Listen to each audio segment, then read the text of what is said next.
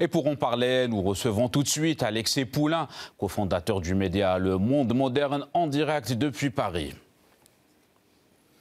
Alexis Poulain, bonsoir. Alors, euh, après le camouflet outre-Atlantique pour euh, Zelensky, pensez-vous que l'Union européenne va emboîter le pas euh, à Washington?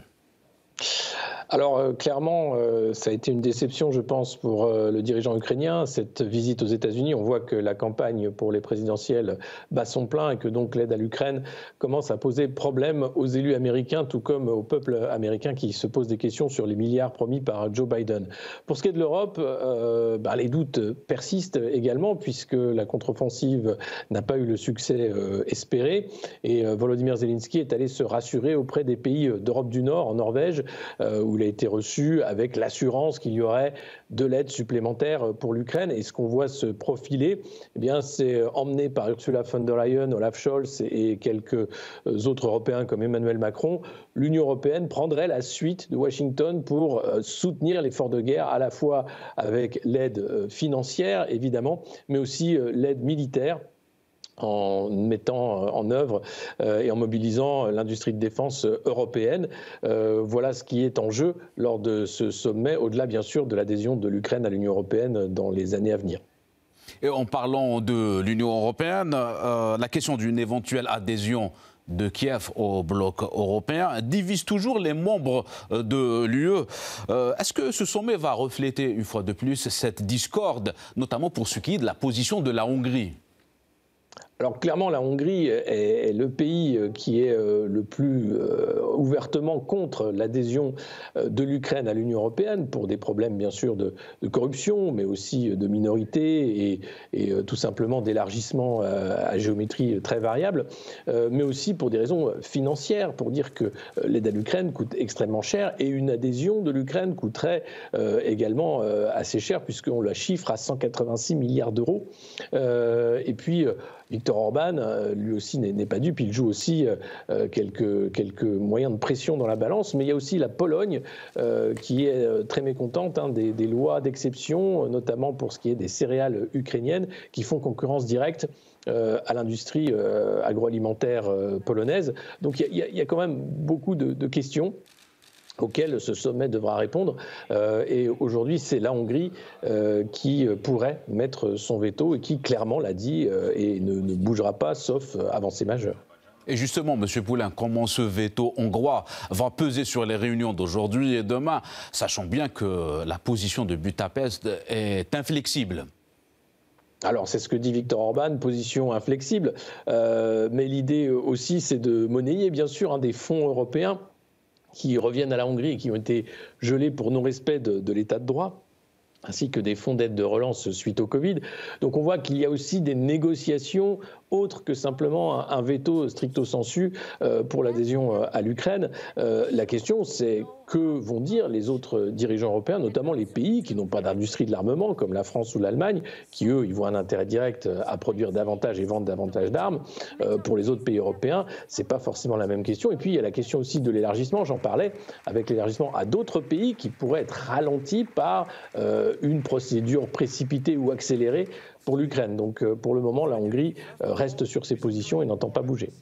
Et justement, M. Poulain, en général, euh, qu'est-ce qui explique aujourd'hui le manque de consensus au sein de l'Union européenne concernant la question ukrainienne?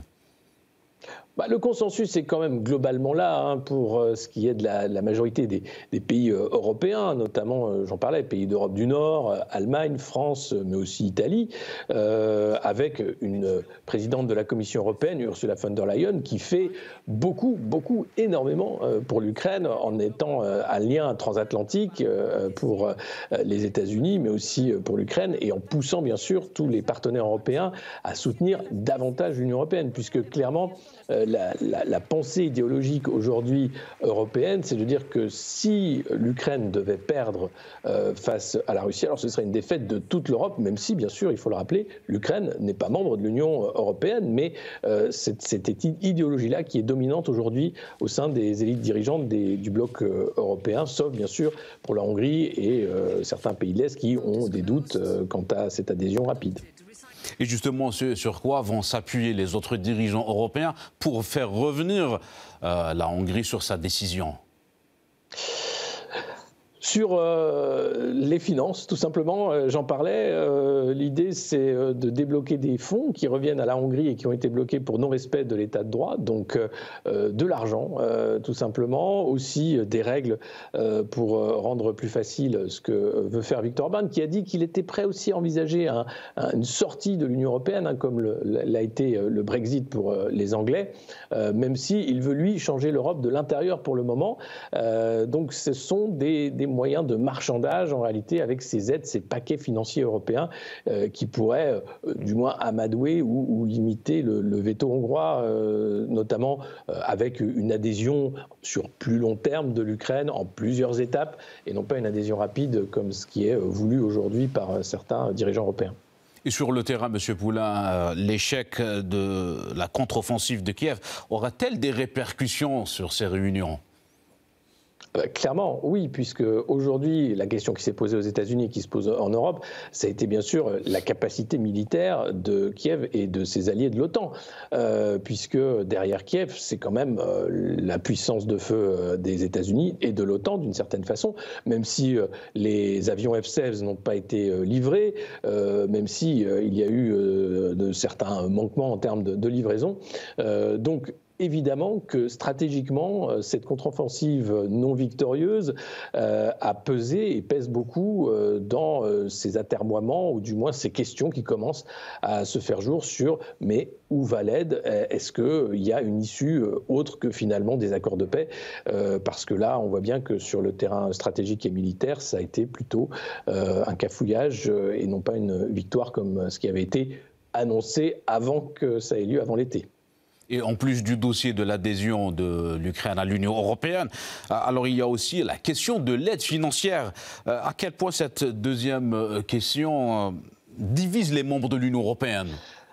Oui, alors là, c'est tous les pays qui commencent à se poser des questions, notamment si euh, l'Union européenne euh, vient remplacer euh, la manne financière des États-Unis. là, on parle quand même déjà de 137 milliards d'euros hein, qui ont été accordés à l'Ukraine au 31 octobre 2023. Ursula von der Leyen voudrait rajouter 70 milliards, hein, dont 50 milliards d'aides financières et 20 milliards d'aides militaires. il y a également, pour l'adhésion à l'Ukraine, je le disais, un chiffrage qui se fait en centaines de milliards d'euros également. Et puis euh, l'idée d'un plan Marshall hein, qui a été euh, élaboré par le chancelier allemand, euh, ou du moins énoncé, qui serait de l'ordre de 350 milliards d'euros pour aider à reconstruire le pays. Donc au total, on est sur des sommes à plus de 700 milliards d'euros pour l'Ukraine, dont il faut rappeler le PIB de l'Ukraine en 2022 était de 160 milliards. donc on est très loin de ces sommes.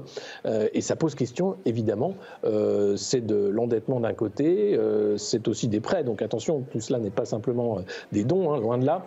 Euh, mais la question financière va aussi commencer à peser parce que en Europe aussi, il va y avoir les élections européennes, c'est l'an prochain, et puis des élections dans différents pays d'Europe. et là, la question ukrainienne risque de peser comme c'est le cas aux États-Unis. Et pour revenir à la candidature de Kiev à l'Union européenne, alors l'Ukraine n'est pas le seul pays à vouloir adhérer à l'Union européenne. Il y a plusieurs pays, notamment la Serbie, l'Albanie. En quoi la question ou bien la candidature ukrainienne se démarque par rapport euh, aux autres dossiers? Ben, elle se démarque parce que c'est une candidature express avec, euh, vous savez, quand vous adhérez à l'Union européenne, vous devez remplir euh, plusieurs euh, points clés, notamment la lutte contre la corruption, des finances publiques équilibrées, un taux de chômage particulier. Bref, le pays doit remplir certains critères importants. Avec l'Ukraine, on voit que sur la lutte contre la corruption, beaucoup de retard a été pris. sur la question de la stabilité, eh c'est un pays en guerre, donc c'est compliqué. Ça, ça pose question aux pays qui ont préparé leur dossier depuis euh, des années maintenant euh, et qui voient arriver euh, un nouvel entrant alors qu'ils ne respectent que très peu de règles et de critères, tout simplement parce qu'il faut intégrer l'Ukraine dans l'Union européenne pour la défendre contre la Russie, ce qui n'a rien à voir avec une intégration économique de coopération comme c'est le cas avec d'autres pays actuellement.